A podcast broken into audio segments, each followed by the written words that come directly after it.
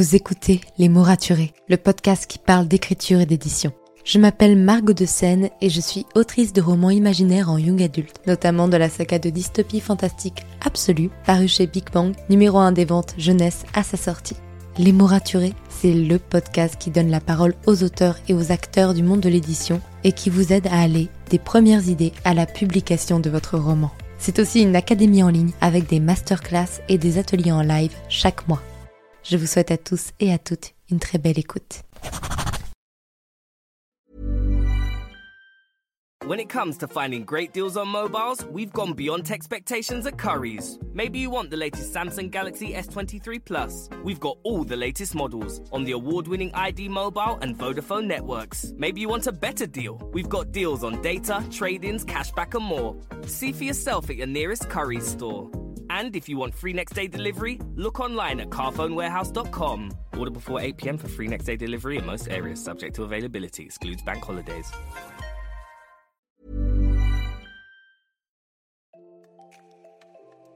Vous écoutez Les mots raturés, le podcast qui parle d'écriture et d'édition.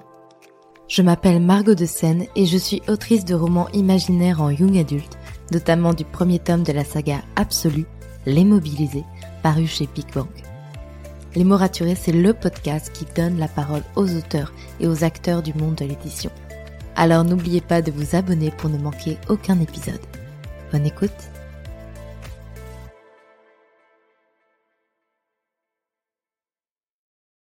Hey, bonjour et bienvenue dans ce nouvel épisode de podcast.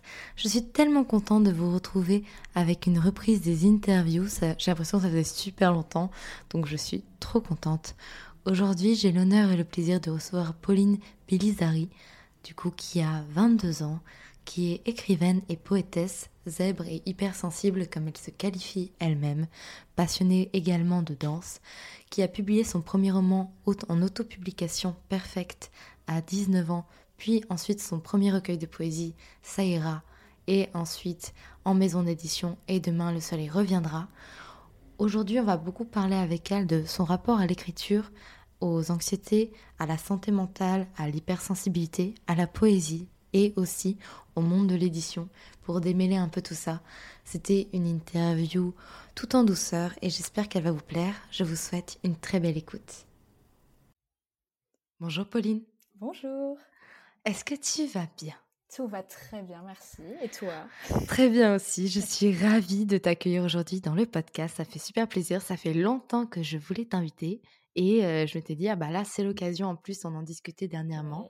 Est-ce que tu pourrais commencer par te présenter pour toutes les personnes qui ne te connaîtraient pas? Alors, donc je m'appelle Pauline Bilizari j'ai 22 ans et euh, alors je suis autrice et notamment poétesse et je suis aussi en master édition à côté, donc euh, on reste dans la même veine. Il faut savoir, Pauline, que quand j'interviewe quelqu'un, je fouille Internet. Ah, je fouille Internet. Non, mais, ah oui, je stalk. Je stalk, mais profondément. Et donc, je vais chercher toutes les informations possibles et inimaginables. et il faut savoir que sur les réseaux sociaux, tu ne t'es pas toujours appelée Pauline Bélizari. tu as commencé à te faire connaître sous le pseudo de Parfaitement Imparfaite. Comment ça a commencé tout ça, en fait, au départ? Alors, tout a commencé de Wattpad. Donc, euh, j'étais sur Wattpad et j'écrivais euh, mon roman, donc, qui s'appelle Perfect, qui parle euh, de perfectionnisme et d'une fille qui est très, très perfectionniste. Et euh, bon, j'avais ma petite communauté là-bas, j'étais contente. Et puis j'avais une copine qui écrivait donc son roman sur Wattpad et qui en parallèle avait un compte Instagram sur lequel elle postait aussi euh, alors ses chapitres en intégralité. et du coup, elle avait toute une communauté différente sur Instagram. Et je me suis dit bon bah tiens pourquoi pas créer un compte Instagram et euh, faire un peu pareil pour faire connaître mon livre. du coup, j'ai créé un compte Instagram et le moment du pseudo bah, s'est posé. Et bon, du coup, j'ai trouvé quelque chose qui était en rapport avec le sujet de mon livre, donc le perfectionnisme. Euh, voilà, c'est né comme ça à la base. Et puis le conte a beaucoup dévié entre-temps. oui, aujourd'hui, tu écris beaucoup de poésie. Enfin, en tout cas, tu partages beaucoup de poésie sur ton compte Instagram. T'as, alors j'ai pas en tête exactement le chiffre, mais tu as plus de 30 000 non, abonnés, c'est ça? 38 000, quelque chose ouais, donc presque, presque 40 000 abonnés aujourd'hui qui te suivent. Donc c'est vrai que c'est une belle progression, c'est super, en vrai c'est génial. Pour quelque chose qui devait au départ juste partager ton histoire sur Wattpad. C'est clair, bah, c'était il y a bientôt 5 ans maintenant, hein. je crois que c'était en février ou mars 2018, donc... Euh, ça commence à remonter. je vois ça. Et justement, bah, Perfect, donc ton premier roman que tu as entre-temps auto-publié, il est très lié à ton autre passion, qui est la danse. C'est vrai. Est-ce que c'était une évidence pour toi de combiner ces deux arts dans un seul roman? Je dirais que pour ce roman, j'avais vraiment pas, euh, j'avais pas en fait de fil conducteur. C'est-à-dire qu'à la base, euh, alors j'ai toujours aimé écrire et j'ai toujours écrit, mais ce roman euh, est absolument pas né d'une volonté de l'écrire. Euh, donc j'écrivais des, petites phrases par-ci par-là. Alors aujourd'hui, ce serait de la poésie, mais au moment où j'avais 17 ans, euh, c'était pas encore vraiment ça et la poésie contemporaine n'avait pas l'ampleur qu'elle a aujourd'hui. Et en fait, c'est parti d'une phrase que j'avais écrite. J'étais dans le train en rentrant de mes études chez mes parents. J'avais 17 ans, 16 ans. et, et en fait, j'ai commencé à écrire un texte qui est devenu le prologue de mon roman que j'ai fait lire à, une de mes meilleures amies euh, du lycée à l'époque et qui m'a dit on dirait euh, le chapitre d'un livre euh. et je lui ai dit mais j'en fais quoi maintenant?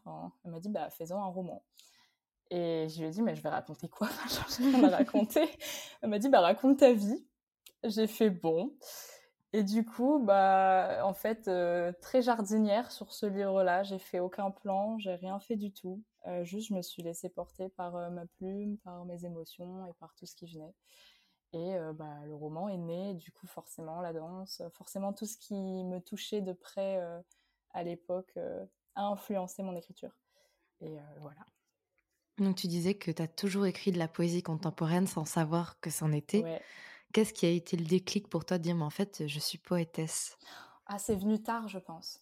Je pense que c'est venu vraiment plus tard, parce que du coup, au début, quand j'ai créé mon compte Instagram, je partageais seulement des extraits du roman. Ensuite, euh, quelques mois après, j'ai commencé à, écrire euh, des textes plus longs, à partager euh, bah, des petites phrases que j'avais pu écrire l'année d'avant, ce genre de choses. À ce moment-là, j'avais pas du tout encore la dimension poésie. Puis j'ai sorti le j'ai sorti le roman en novembre 2020 et et puis en fait après ça, je me suis dit bah pourquoi pas faire un livre qui regroupe mes écrits un peu d'Instagram. Donc mon premier recueil, ça est né comme ça. Mais même à ce moment-là encore, quand on regarde ma publication sur Instagram d'annonce de Saïra, qui est épinglée sur mon profil, euh, je le qualifie pas de recueil de poésie. Je crois que je le qualifie genre de recueil de textes ou de pensées, ce genre de choses. Et en fait, le terme est venu plus tard. je pense que c'est quand j'ai été démarchée par ma première maison d'édition que en fait, je me suis vraiment reconnue comme telle parce qu'on m'a reconnue comme telle mais c'est venu tardivement, parce que du coup, ça, ça date de 2021. Donc, euh, ouais, ça s'est plus imposé à moi que l'inverse. Et donc, finalement, est-ce que c'est là où tu as commencé peut-être à t'intéresser à ce que le travail de d'autres poètes et poétesses contemporaines, à voir ce qui existait? Parce que c'est fou quand même de découvrir qu'on fait quelque chose sans s'en rendre compte, non? Ouais, si, bah, c'est vrai que je lisais très peu de poésie euh, à cette époque-là, et euh, aujourd'hui j'en consomme beaucoup, mais c'est assez récent. Euh, le premier recueil de poésie contemporaine que j'ai lu, c'est celui euh, de Deborah Garcia, donc c'est partout sur, euh, sur les réseaux sociaux, qui est bien connu aussi. Et du coup, son premier livre, c'est le premier recueil de poésie contemporaine que j'ai lu, et ça devait être bah, justement à peu près à la sortie du mien, donc je pense que c'était janvier 2021, donc c'est vraiment assez récent. Et puis, de fil en aiguille, j'ai découvert aussi Hélène Delannoy, qui est plus très présente sur les réseaux sociaux maintenant, mais ses livres étaient pas mal connus. Et puis voilà, puis j'ai reçu pas mal de SP, de poètes aussi, des auto-édités. Puis moi-même, je suis allée chercher en librairie, tout ça. Et là, j'ai commencé à développer vraiment une passion pour la poésie aussi en tant que lectrice et pas seulement en tant qu'autrice. Mais ça a été tardif en fait. C'est venu vraiment après ma propre pratique de l'écriture en poésie. Oui, d'ailleurs, les deux premiers romans, donc Perfect et Ça ira, ton recueil, tu les as tous les deux auto-publiés. C'était vraiment une volonté de dire, bah voilà, je fais comme je le sens, j'auto-publie. Qu'est-ce qui t'a poussé vers ça alors que bah, on sait l'auto-publication c'est très difficile, l'air de rien. Ouais. bah, en fait, pour Perfect, de base, c'était pas forcément mon premier choix. Donc j'avais tenté les maisons d'édition, c'était vraiment un peu mon goal ultime parce que j'avais besoin, disons, d'une reconnaissance professionnelle pour euh, moi-même prendre confiance en, mon livre, en mes écrits. Euh, du coup, j'ai tenté les maisons d'édition, bah, ça n'a pas fonctionné. Et, euh, et, en fait, j'avais un peu laissé le livre de côté. donc, ça faisait à peu près trois ans que j'avais commencé à l'écrire. Et puis, en fait, il y a une personne sur Instagram, donc une évasion, tout est lié à Instagram, Léa Jeunesse, qui a auto-édité son premier roman à cette époque-là. qui aujourd'hui est dépublié. et en fait, je me suis dit, bah, pourquoi pas en fait Pourquoi est-ce que certains pourraient le faire et pourquoi est-ce que moi je le ferais pas? Sachant que sur Wattpad, j'étais à peu près à ce moment-là 90 000 lectures, je pense, du roman. C'est énorme. Bah, du coup, ouais, j'avais quand même eu beaucoup de retours qui étaient très positifs, qui m'avaient beaucoup encouragée. Du coup, j'avais eu un peu beaucoup de bêta-lecteurs, euh, même si, bon, c'est pas tout à fait la même pratique, mais j'avais eu beaucoup, beaucoup de lectures et ça faisait trois ans. Donc, il y avait eu beaucoup de retravail. J'avais longuement déjà euh, réécrit le livre plusieurs fois. Et du coup, je me suis dit, bah, en fait, pourquoi pas moi? Qu'est-ce que j'ai à perdre? Et au fond, est-ce que c'est pas déjà ce que je fais sur Wattpad? Mais du coup, est-ce que je pourrais pas justement réaliser mon rêve et lui donner une dimension papier? Sachant que ce livre, c'est vraiment le livre de ma vie sous beaucoup de formes. C'est pas c'est pas un roman autobiographique, c'est pas c'est de la fiction malgré tout, mais le personnage principal est pleinement la personne que j'étais au moment de l'écriture, donc à 16-17 ans, et encore aujourd'hui sur beaucoup de choses. Et du coup, c'est un livre qui me tient beaucoup, beaucoup à cœur et qui est sans doute le livre qui me tiendra le plus à cœur toute ma vie, euh, malgré toutes ses imperfections. Et du coup, je me suis dit, bah en fait, euh, réalise ton rêve, quoi. T'as besoin de personne pour faire ça. Et euh, je me souviens de ma mère, quand j'en ai parlé, qui m'a dit, bah écoute, au pire, ça te fera toujours un, premier pas dans ce monde-là, quoi. Et du coup, je me suis lancée là-dedans. Donc, j'ai auto-édité, auto-édité Perfect et ça a été beaucoup d'angoisse, beaucoup d'anxiété euh, beaucoup de travail, mais ça a été euh, incroyable. Ça a été incroyable et euh, ça a été, je pense, le début de tout. Et puis pour Saïra, j'avais aucun objectif pour ce livre. en fait, j'ai même pas démarché les maisons d'édition parce que du coup, justement, au moment où j'ai publié Saïra, les maisons d'édition s'intéressaient pas vraiment à la poésie contemporaine. Donc on était janvier 2021 et malgré tout, c'est très récent que les maisons d'édition s'intéressent à ça. Et en fait, je me suis dit, euh, bah, j'ai pas envie de perdre de temps à faire des envois à des maisons d'édition dont la ligne éditoriale ne correspond pas à mon livre, qui n'éditent pas ce que je fais. Et donc, en fait, à part hum, une perte de temps et peut-être des déceptions, ça va rien, ça va rien m'apporter. Donc, bah, je l'ai auto-édité toute seule, très rapidement, sans aucune prise de tête. J'ai tout fait seule, la couverture, tout ça, parce que pour Perfect, j'avais engagé une illustratrice. Là, j'ai tout fait seule en un mois.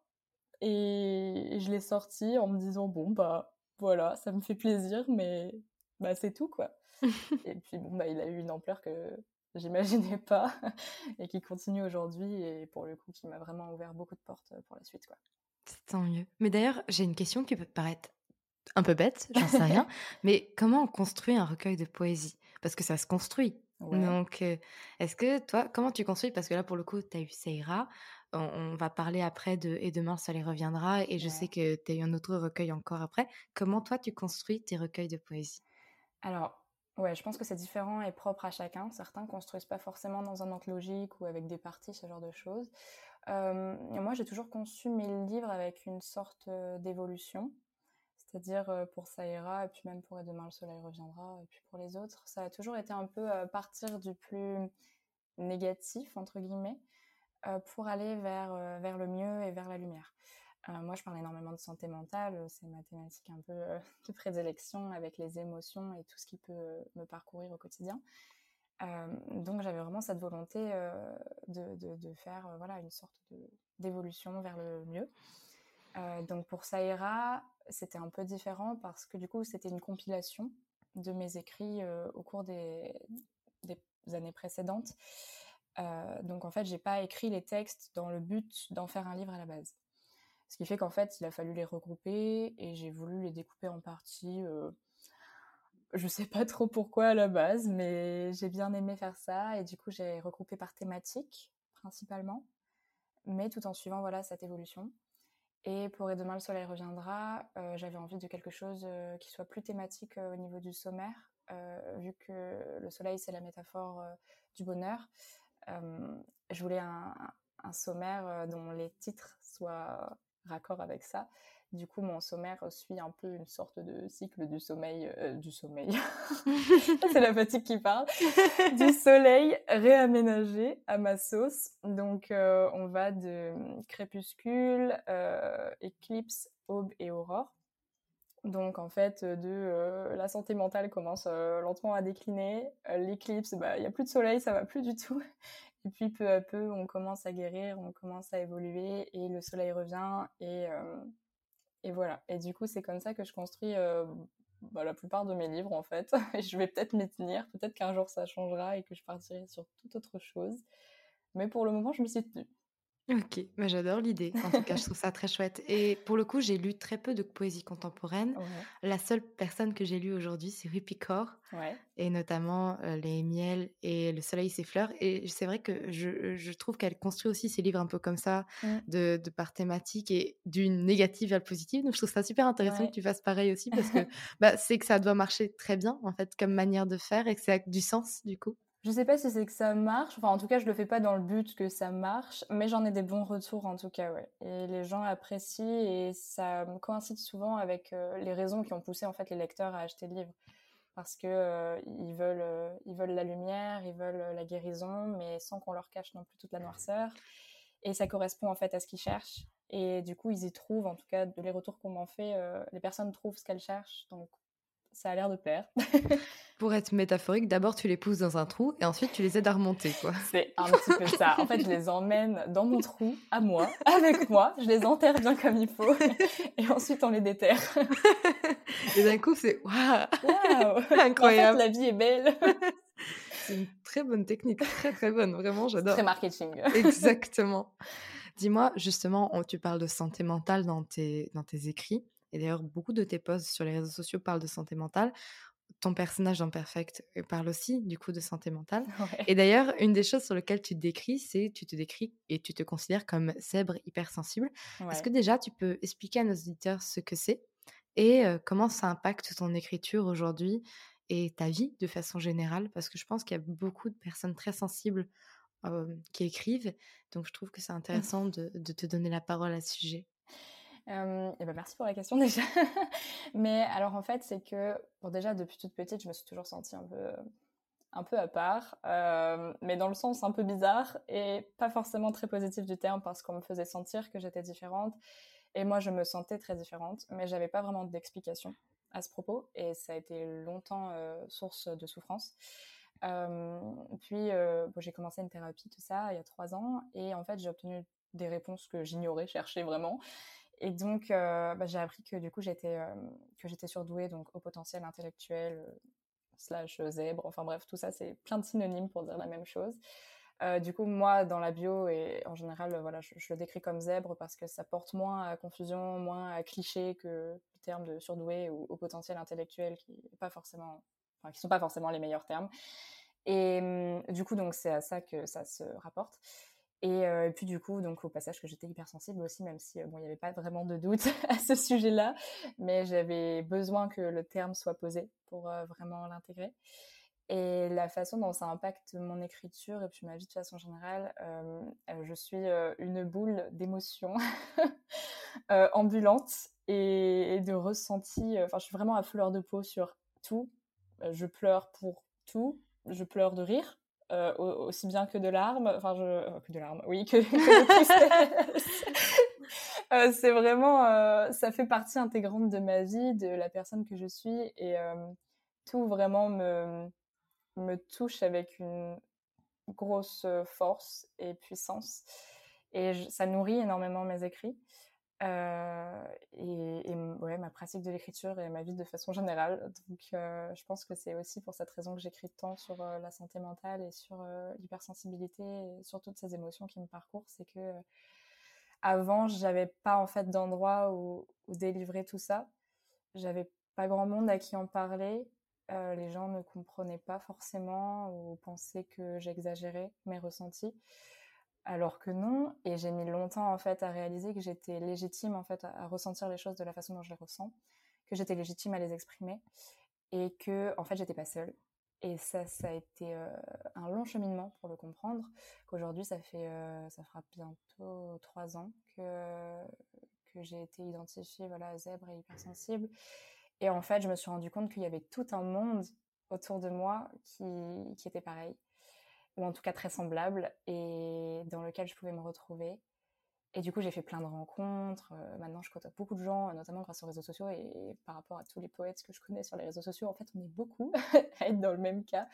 Et en fait, me rendre compte qu'on était plein, ça m'a permis d'ouvrir la parole dessus, euh, et de voir que les gens, en fait, se reconnaissaient dans ce que je pouvais écrire. Me remercier d'écrire à ce propos, parce qu'en fait, ils, retrouvaient des mots qu'ils n'avaient jamais trouvés avant. Et je pense que si j'ai commencé à, vraiment écrire euh, de la façon dont j'écris aujourd'hui en poésie, c'est parce que moi-même, je n'ai jamais trouvé dans mes lectures par le passé des mots dans lesquels me reconnaître pleinement. Et donc en fait, je les ai écrits parce que je ne les trouvais pas ailleurs. Et voilà. Donc l'écriture est salutaire à la santé mentale. Absolument. En tout cas dans mon cas.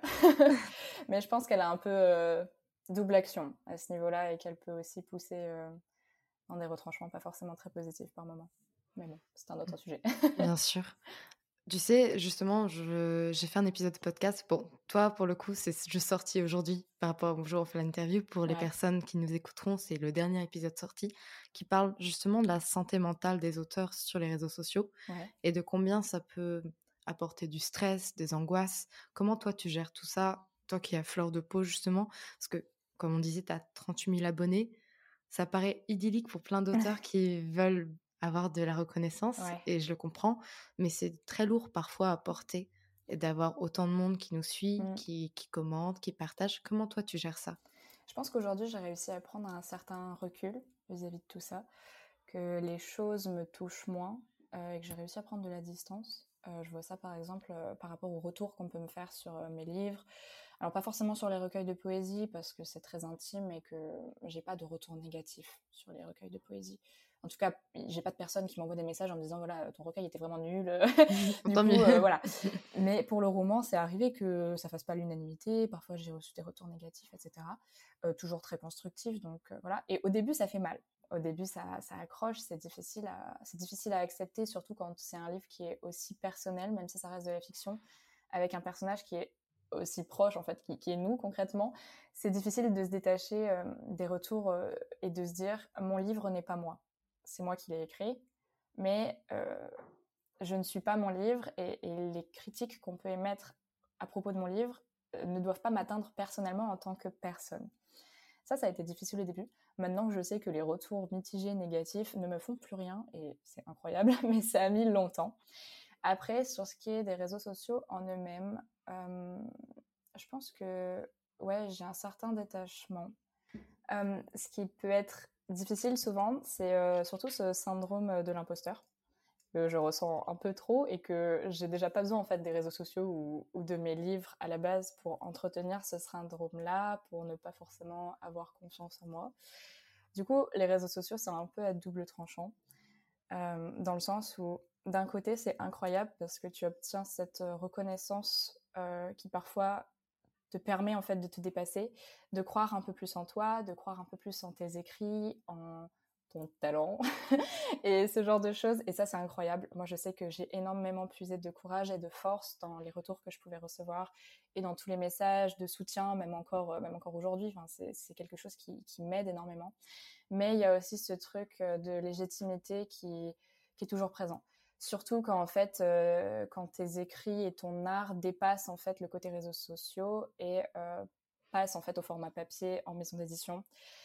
Et où là en fait, tu as les retours de bâton. Alors j'en ai pas eu beaucoup, hein, mais parfois c'est des sous-entendus, parfois c'est juste dans ma tête aussi très souvent aussi, mais cette impression de se dire que tout est lié au réseau. Et que s'il n'y avait pas ces 38 000 personnes derrière moi pour me suivre, bah j'aurais peut-être jamais été éditée. Que peut-être qu'on m'édite pour ça, et parce que bah, malgré tout, l'édition, c'est un monde commercial, et ça, beaucoup de gens l'oublient. Et, et qu'en fait, de se dire, bah, peut-être que je n'ai été édité que parce qu'on sait que derrière, ça va se vendre, parce qu'il y a déjà du public. Et en fait, tout ça, ça alimente le syndrome de l'imposteur qui est déjà présent à la base. Alors, c'est vrai que j'ai de la chance d'avoir une communauté qui est quand même extrêmement bienveillante. Euh, j'ai très peu de retours négatifs, et en général, les retours négatifs que je peux recevoir en commentaire ou, ou quoi, c'est des retours en fait de personnes qui ne me suivent pas, qui simplement tombent sur un post, n'en comprennent pas l'intérêt ou, ou ne comprennent pas l'étalage euh, de la vie personnelle, de l'intimité et de la santé mentale que je peux faire dans ce post, et qui du coup vont commenter que c'est vraiment aberrant, qu'on ne comprend pas, que c'est simplement pour attirer l'attention, etc., etc. Mais les gens qui constituent, en tout cas les gens qui me suivent au quotidien et mes lecteurs, sont d'une bienveillance extrême, et euh, ça, ça n'arrive pas avec eux. Mais c'est vrai voilà, les réseaux sociaux, c'est très chouette pour euh, gagner en confiance en soi, mais c'est aussi euh, très bon pour, euh, pour te pousser dans tes retranchements de syndrome de l'imposteur et t'appuyer là où ça fait mal et où là où tu as déjà besoin de personne en fait pour, pour te faire du mal toi-même voilà.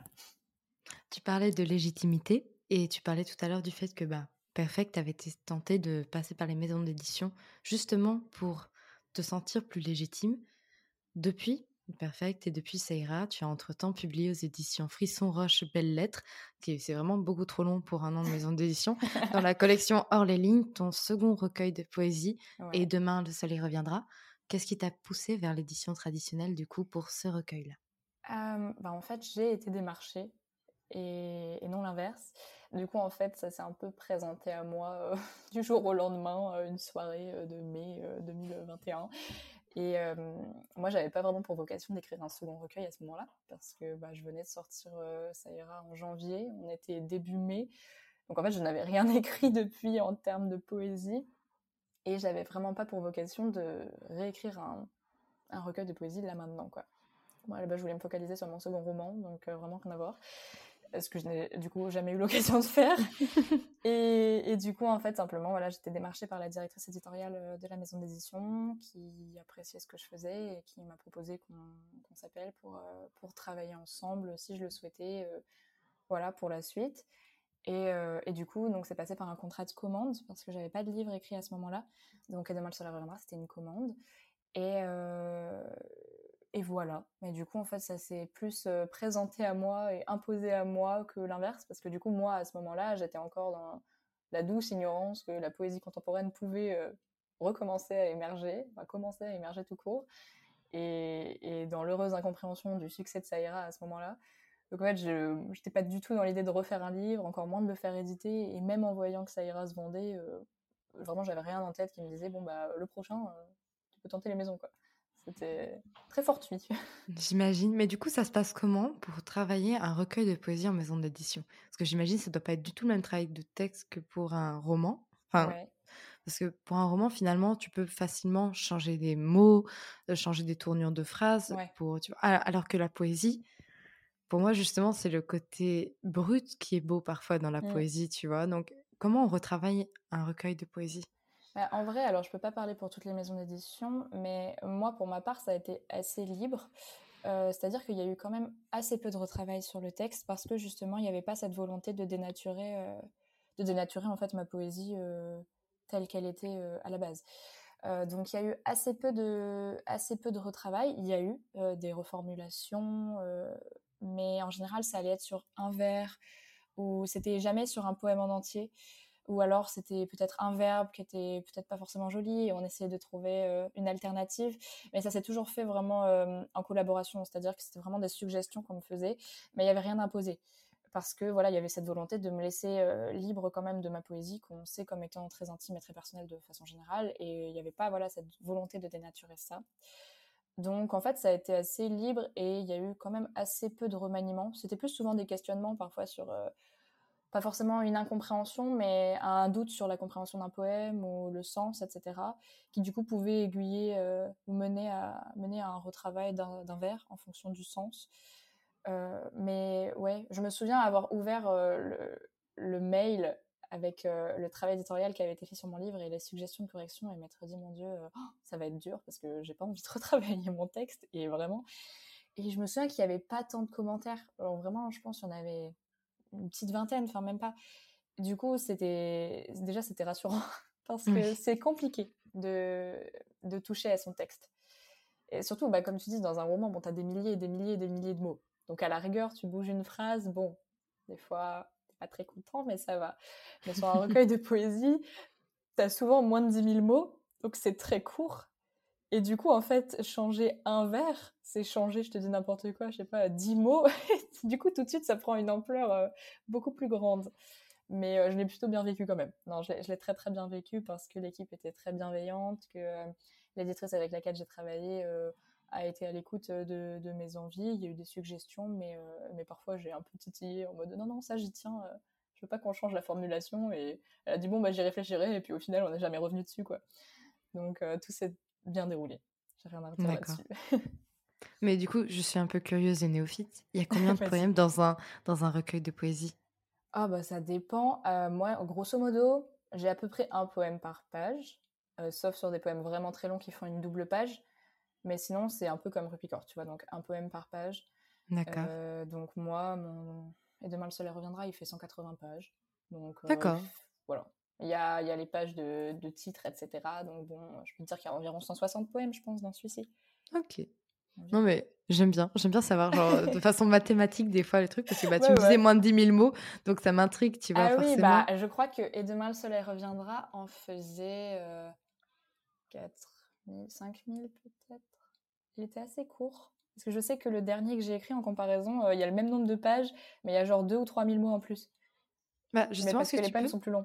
Tu peux nous parler du dernier que tu as écrit, justement? Ouais, alors je peux pas trop trop le mmh. détailler parce que du coup, bon, euh, il peut pas sortir dans l'état à l'heure actuelle, donc je ne sais pas ce qui va venir, advenir de ce livre, pardon, mais euh, c'est euh, toujours un peu dans la même idée, c'est-à-dire toujours de, il y a les douleurs, il y a tout ce qui nous traverse, tout ce qui nous détruit au quotidien, et puis il y a la façon dont, dont on apprend à, à, vivre avec. Et en fait, il y avait vraiment une évolution entre Et demain le soleil reviendra et celui-ci. C'était que pour Et demain le soleil reviendra, on était dans l'attente, en fait, de l'après, dans l'attente du soleil euh, qui reviendrait un jour peut-être. Et du coup, bah voilà, on apprenait à vivre en attendant ce soleil-là. Tandis que le dernier que j'ai écrit, c'était vraiment plus. Euh, en fait, je peux pas passer ma vie à attendre. Je peux pas passer ma vie à attendre que le soleil revienne, que le bonheur revienne dans ma vie parce que, bah, en fait, on peut pas vivre comme ça. Et du coup, bah, il faut apprendre à vivre avec la pluie, avec euh, toutes les intempéries et avec toutes les douleurs et qu'on peut très bien vivre avec aussi et apprendre à s'en sortir de cette façon. Donc il y avait une démarche qui était différente, qui a beaucoup correspondu avec euh, le travail personnel euh, psychologique que j'ai pu mener euh, toute l'année de mes 21 ans, donc en 2022, puisque ça c'est un recueil qui a été écrit bah, de la sortie du dernier, donc de novembre 2021 jusqu'à octobre, octobre 2022 là. Donc c'est vraiment un an d'écriture. Euh, pour le coup, c'était pas du tout de la commande, donc euh, j'ai vraiment euh, juste en fait écrit au fil de ma vie et des événements qui pouvaient la parcourir. Et puis et puis j'en ai, fait un livre quoi. Donc il y a vraiment un an d'écriture, un an de ma vie, un an de thérapie, un an de beaucoup beaucoup de choses. Et c'est un livre qui me tient beaucoup à cœur et que j'ai hâte de pouvoir un jour peut-être sortir. mais voilà, grosso modo, l'esprit de celui-ci, il parle, il parle d'enfance, il parle euh, de famille pour toute une partie. La première partie, c'est ça. Il parle de deuil encore, mais on voit enfin la guérison de ce deuil-là. Il parle beaucoup d'anxiété. Beaucoup, beaucoup. Pour le coup, euh, ça a été une année euh, très anxieuse. Il parle beaucoup d'anxiété. Il pose des mots aussi, des mots que je posais pas forcément avant. Et, et pour le coup, la dernière partie est vraiment positive n'est pas forcément le bon terme, mais il y a vraiment du mieux et il y a vraiment de la guérison. Et, je trouve que dans ce livre-là, on le sent. Là où dans Saïra et où dans Et demain le soleil reviendra, je ne fais que l'effleurer et l'espérer. Euh, je trouve que dans ce livre aussi, la dernière partie, euh, la guérison est là. Elle n'est pas finie, il y a encore beaucoup, beaucoup de chemin, euh, il y a encore des bas, mais, mais on va vraiment vers le mieux. Et c'est un livre que j'ai beaucoup aimé écrire, qui était très difficile aussi, mais qui me tient beaucoup, beaucoup à cœur. Je vois. Effectivement, j'espère pour toi qu'il sortira. Mais du coup, dis-moi, comment tu t'organises pour l'écrire? Tu, écris sur carnet, tu écris dans un logiciel. Chaque poème, tu l'écris quelque part différemment des autres ou dès le départ, finalement, c'est assez organique? J'écris majoritairement dans mon téléphone, j'avoue. Honte à moi, mais c'est un peu la facilité d'avoir toujours un outil à portée de main. C'est-à-dire que euh, des fois, j'ai des idées qui jaillissent à des moments pas du tout opportuns. Genre, je suis en train de conduire ma voiture, donc en fait, je peux pas vraiment m'arrêter. Mais d'un coup, j'ai un poème qui jaillit, donc je suis en mode euh, Siri, euh, ouvre une note et puis je dicte mon poème, je dicte mon poème à mon téléphone. Ça, ça m'est déjà arrivé. Ou bien je suis sous la douche et d'un coup j'ai un truc qui vient, ou je suis en cours, ou alors je suis vraiment en train de fermer les yeux et de m'endormir et puis d'un coup, bam, il y a un truc qui vient. Donc c'est vraiment la facilité. Après, je sais que si tu me mets devant une feuille et que tu me files un crayon, euh, ma main va écrire toute seule et je vais écrire quelque chose. Genre en cours, quand je m'ennuie et que j'ai pas forcément mon ordi ou quoi que ce soit, bah, je sais que si tu me files vraiment un crayon et une feuille, j'écris euh, sans avoir besoin de me poser. Mais ouais, non, majoritairement, j'écris sur mon téléphone dans les notes. Et enfin, pour la poésie en tout cas. Et j'ai pas vraiment de moment dédié ou, ou quoi que ce soit. J'écris vraiment quand ça vient. Il n'y a pas vraiment un moment où je me dis, bon, bah là, faut que tu écrives donc, euh, mets-toi devant ton ordi et puis tape. c'est vraiment euh, comme je le ressens, comme ça vient, euh, un événement, un truc que j'ai regardé, quelque chose que j'ai lu ou simplement une pensée d'un coup et puis c'est parti. Ouais, ça jaillit, c'est vraiment du premier jet pur et dur. Oui, vraiment. Mmh, c'est beau. Mais juste, du coup, alors je sais pas jusqu'où tu as le droit d'en parler et ne t'en fais pas, bien sûr, on en parle comme tu le veux. Aujourd'hui, tu es en bataille pour récupérer tes droits de ton Ouais. dernier recueil qui devait du coup paraître cette année. Bataille que tu partages beaucoup sur TikTok Mmh. parce que bah voilà, tu cherches à documenter tout ce que tu fais. Je pense notamment aussi pour aider des jeunes poètes, Ouais. poétesses à pas reproduire les mêmes erreurs pour le coup. Est-ce que tu peux nous en parler un peu plus, bien sûr dans la limite de ce que tu as le droit de dire encore une fois. Mais je sais pas, si ça peut aider des gens, encore une fois, heu, à à ne pas tomber dans certains travers de l'édition. Bah, déjà, je tiens à dire qu'il n'y a pas forcément eu d'erreur. Ça, c'est quelque chose que je tiens à souligner et que je répète souvent en commentaire. Alors, j'en parle plus facilement sur TikTok parce que j'ai moins de gens qui me suivent là-bas et que je sais pas pourquoi. J'ai- pas le même rapport à TikTok et Instagram, j'ai pas le même public et j'ai plus de facilité à en parler sur TikTok. Mais c'est quelque chose que je souligne souvent en commentaire et que je reprends, c'est-à-dire que à aucun moment je me suis fait avoir. À aucun moment j'ai signé un contrat d'auteur déguisé. Euh, à aucun moment il y a eu euh, de en mode j'ai signé avec les maisons d'édition qu'on sait comme étant à fuir et euh, juste simplement je me suis fait avoir parce que je suis une jeune autrice et que j'ai mal lu mes contrats. Il il y a jamais eu tout ça, c'est-à-dire que j'ai vécu euh, une année et demie incroyable. Et ça, j'en serai toujours reconnaissante et je reste infiniment reconnaissante de la directrice éditoriale qui m'a démarché la première fois parce que c'est la première personne à m'avoir repéré et c'est la première personne à, m'avoir offert une chance et à avoir cru en mes mots. Et ça, ça comptera toujours infiniment à mes yeux. Et l'équipe qui m'a accompagnée pendant cette année et demie a été incroyable et a toujours été d'une immense bienveillance. Et encore aujourd'hui, euh, me, soutient toujours et, nous soutient tous en tant qu'auteurs ne font plus partie de l'équipe euh, de cette maison d'édition. Mais euh, voilà, donc ça c'est important pour moi de souligner que j'ai aucune haine vis-à-vis de, des personnes qui travaillent dans cette maison. Euh, c'est pas elles le problème et euh, qu'il n'y a pas eu d'erreur à la base, il n'y a pas eu de voilà, il n'y a, a, pas eu de soucis. Euh, alors, ce qui s'est passé, c'est qu'il euh, y a eu des soucis, euh, notamment des retards de paiement. Alors ça, je peux en parler parce qu'ils l'ont mis sur leurs réseaux sociaux. Ils ont fait un post expliquant qu'il y avait des retards de paiement auprès de leurs auteurs, dont ils ont souhaité se justifier. Après, les justifications n'étaient pas forcément, pas forcément réelles ou en partie, mais pas seulement. Et donc, euh, tout est un peu parti de là, euh, parce que j'étais concernée par les retards de paiement, même si je m'en inquiétais pas vraiment, parce que je suis un peu euh, personnalité bisounours, que j'aime tout le monde et que j'avais vraiment confiance en ces personnes-là. Donc, en fait, j'avais envie d'y croire. Euh, et du coup, c'est un petit peu parti de là. Et puis, euh, de me dire, ouais, mais en fait, peut-être que ça prend des dimensions plus importantes. Et puis, été en lien avec d'autres personnes, d'autres auteurs, etc.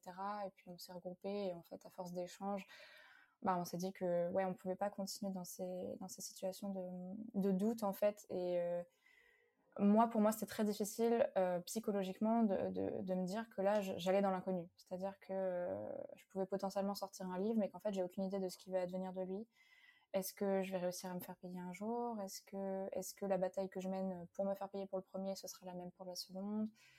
Enfin, c'était beaucoup d'incertitudes beaucoup de doutes et beaucoup, beaucoup de remises en question. Et malgré tout, euh, bah, la confiance que j'avais accordée qui était forcément ébranlée. Et en fait, j'avais pas envie de continuer dans, dans ces incertitudes-là. Alors, il euh, y a toujours des livres qui paraissent, et si ça se trouve, euh, j'aurais pu laisser euh, le prochain avec eux et, il serait sorti, et ça aurait été incroyable. De la même façon que ça a été incroyable à la sortie de Et demain le soleil reviendra, mon livre a été présent dans plein de librairies, les libraires adorent la collection, on a eu que des bons retours, et ça, ça a été exceptionnel, vraiment, ça a été dingue. Donc en fait, si ça se trouve, j'aurais pu le laisser et tout se passerait très bien. Mais j'ai fait le choix de pas m'infliger en fait ce doute et, et ce truc de pas savoir en fait où je vais, pas savoir où je mets les pieds. Et voilà, donc j'ai fait le choix de d'essayer de récupérer mon, second livre à l'amiable, euh, chose qui m'a été refusée. Et du coup, bah, j'essaye de le récupérer euh, autrement, parce que bah, voilà, à l'amiable, ça m'a été refusé. Donc j'ai bloqué la parution du livre euh, en refusant de donner mon accord pour sa parution. Et voilà, donc euh, là maintenant, on en est là, et j'essaye de le récupérer par d'autres moyens. Et puis on verra bien où ça mène par la suite? Alors, pour tous les auteurs, autrices, poètes, poétesses qui nous écoutent et qui peut-être vivraient quelque chose de similaire, on en avait discuté à deux, Ouais. n'hésitez pas à aller demander conseil. D'accord? Restez pas tout seul dans ce genre de situation. Moi, je t'avais renvoyé vers la Ligue des auteurs professionnels qui ont notamment, bah voilà, on a fait un épisode ensemble avec leurs juristes qui sont très à l'écoute et qui répondent au mieux aux, questions qu'on se pose. Donc, si vous vivez quelque chose de similaire ou même juste sur, pour d'autres raisons, vous devez récupérer vos droits, sachez que c'est compliqué de faire ça effectivement tout seul. Très très compliqué et que bah, Pauline elle est dans une situation qui est très complexe et pour ça je lui souhaite tout le courage possible et que bah, vous n'avez pas à faire ça tout seul. Donc n'hésitez pas à aller contacter quelqu'un qui s'y connaît tout simplement pour qu'il vous aiguille et, et vous aide à savoir quoi faire déjà. Toi, ça s'était bien passé avec la Ligue oui, d'ailleurs ça s'est très très bien passé. Ils m'ont répondu rapidement. J'ai envoyé un mail un peu paniqué le lundi, très paniqué. J'ai reçu une réponse le lendemain me proposant un appel la semaine qui a suivi. Donc, euh, j'ai eu un rendez-vous téléphonique en une semaine c'était bah, la semaine dernière du coup. Et tout s'est très bien passé. Euh, elle avait lu mes contrats avant l'appel. Euh, elle m'avait demandé de lui envoyer des papiers pour vérifier un peu tout ça. Ce qui fait qu'elle a tout de suite pu m'aiguiller m'aiguiller sur ma situation en particulier et puis qu'on a essayé de chercher des solutions. Euh, donc euh, voilà, non, ça s'est très, bien passé. J'ai beaucoup apprécié le fait qu'ils soient prêts à, m'apporter un certain accompagnement aussi sur le long terme et pas seulement euh, suite à cet appel-là. ils sont prêts à m'aider plus loin s'il faut. Donc ça m'a beaucoup rassurée en fait, de me dire je suis pas toute seule, j'ai bien fait de, contacter des gens qui s'y connaissent. Parce que bah, malgré tout, quand on est dans cette situation comme ça, il y a à la fois ce sentiment de. Il y a de la honte et en même temps, on n'a pas à être honteux parce que c'est pas nous, c'est pas nous les fautifs. Euh, moi, je ressentais énormément de culpabilité et pourtant, je c'était pas à moi de culpabiliser de ce qui se passait, mais j'ai pris euh, toute la douleur et toute la culpabilité du monde sur mes épaules à moi, euh, alors que c'était pas à moi de faire ça. Et ça a été très très dur à gérer, ce qui fait qu'en fait je me suis euh, un peu cloîtrée dans ce, silence-là, hormis auprès de mes proches qui étaient au courant et qui me soutenaient beaucoup. Et puis j'avais pris conseil auprès de professionnels du livre. Bah, vu que je travaille avec beaucoup de gens de ce milieu-là maintenant et que je fais des études dans ce milieu, bah, je connais beaucoup de monde aussi. Du coup, j'ai pu demander conseil, des conseils qui m'ont été très judicieux.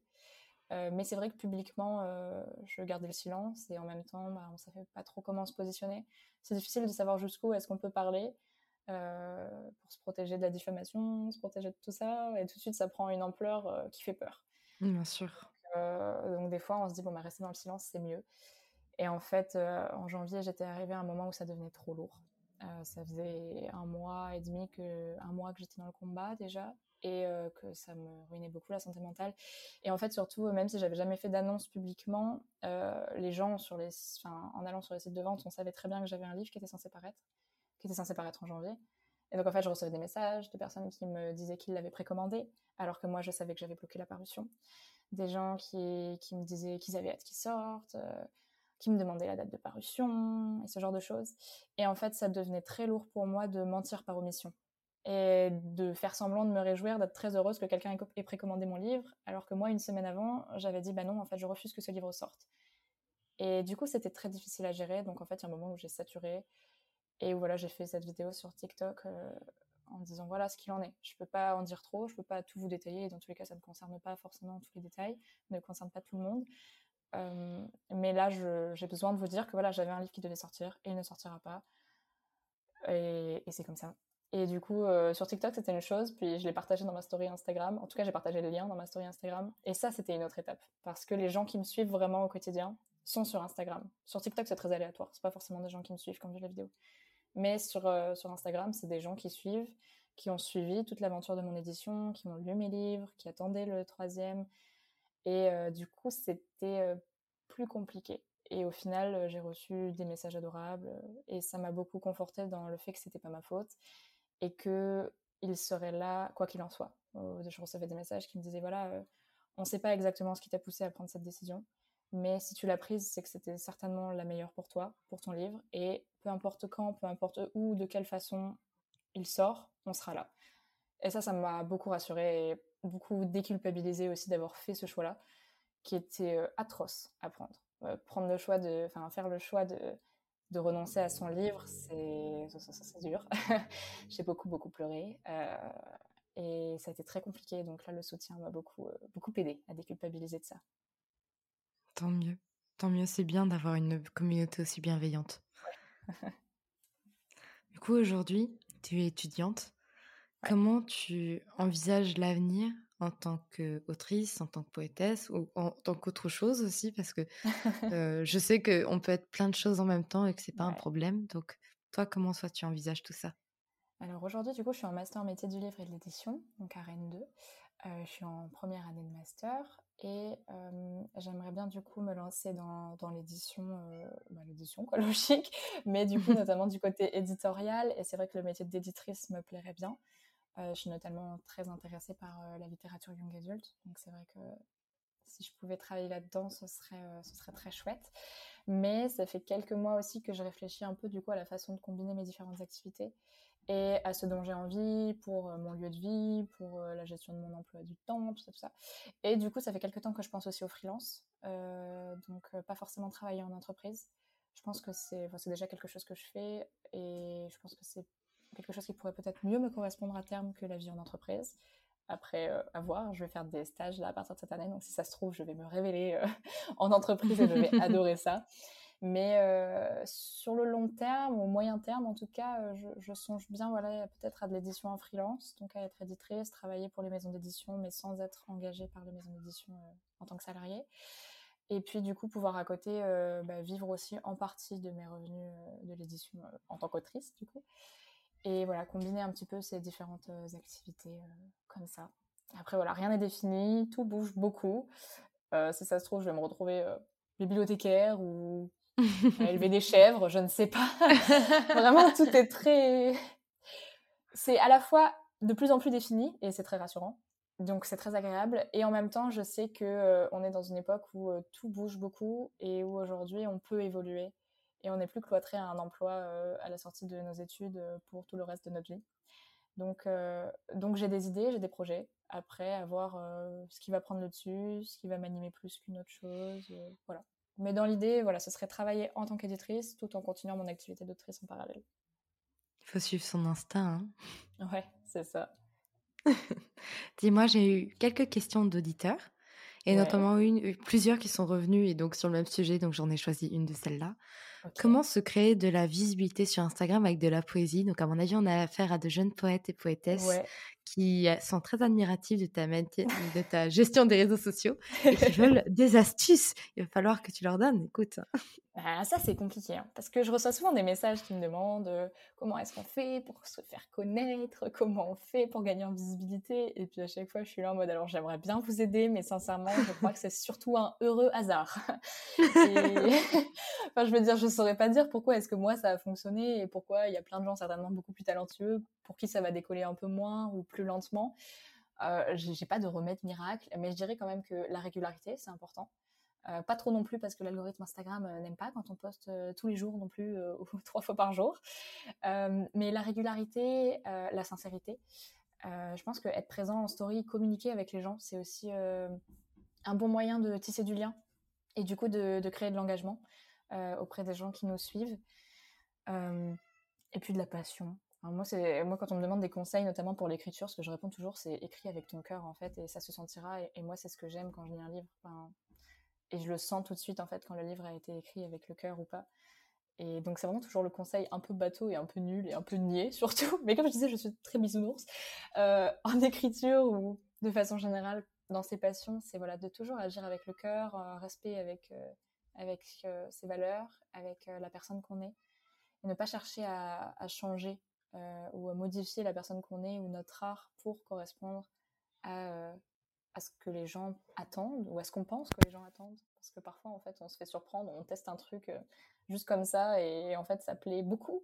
Et c'est juste beaucoup de hasard, souvent, malheureusement. Mais voilà, je suis pas sûre d'être très douée pour conseiller à ce propos. D'accord.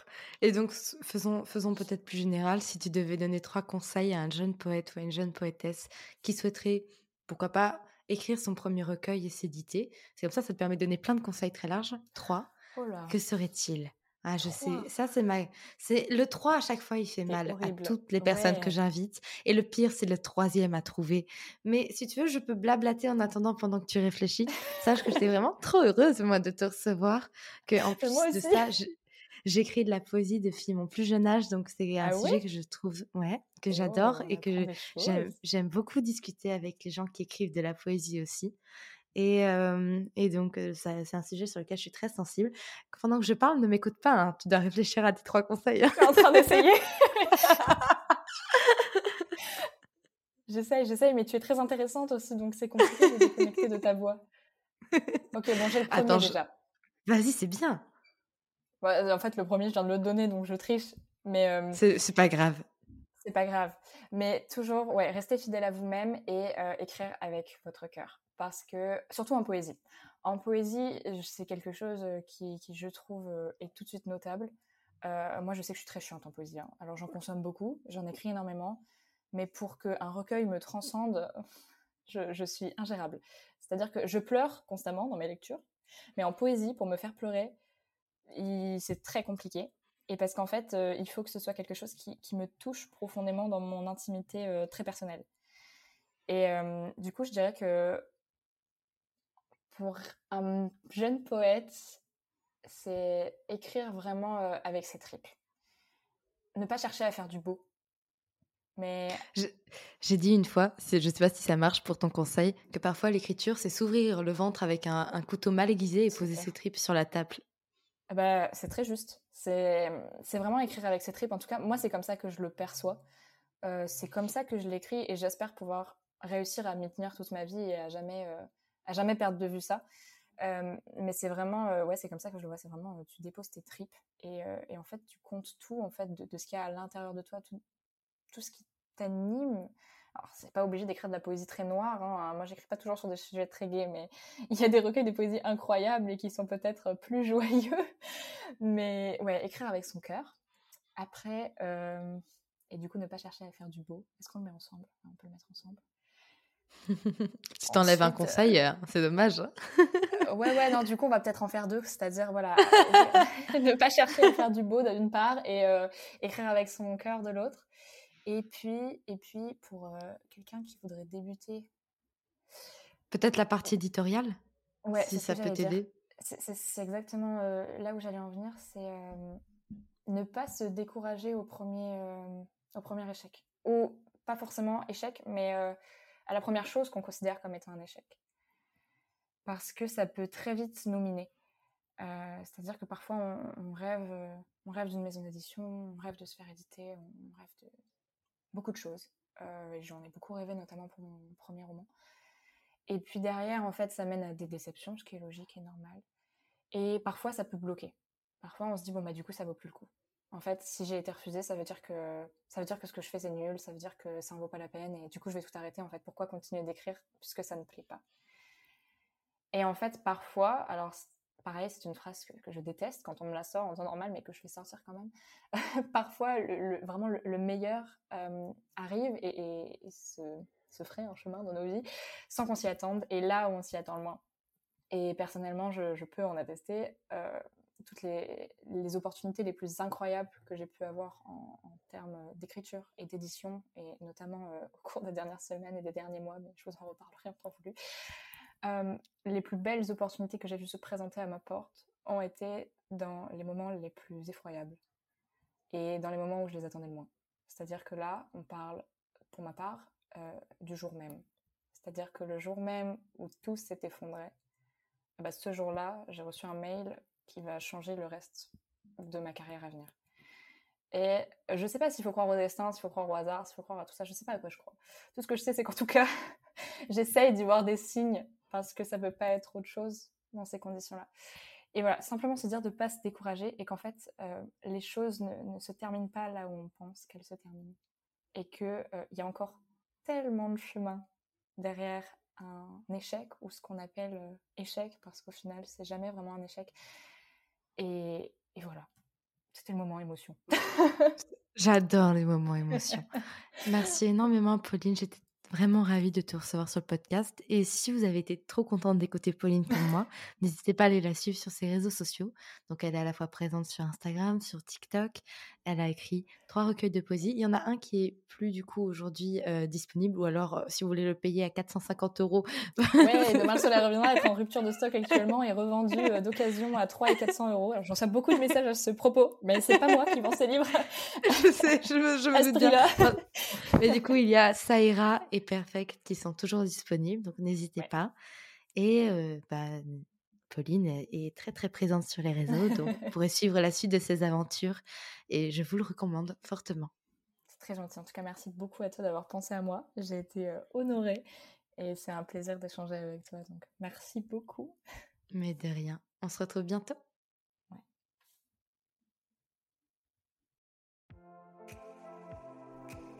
Merci pour votre écoute.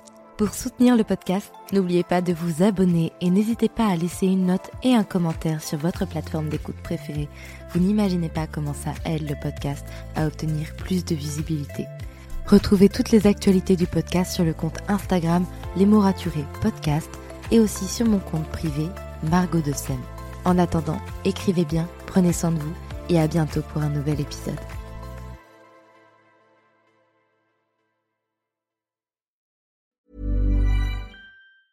When it comes to finding great deals on mobiles, we've gone beyond expectations at Curry's. Maybe you want the latest Samsung Galaxy A34. We've got all the latest models on the award winning ID Mobile and Vodafone networks. Maybe you want a better deal. We've got deals on data, trade ins, cashback, and more. See for yourself at your nearest Curry's store.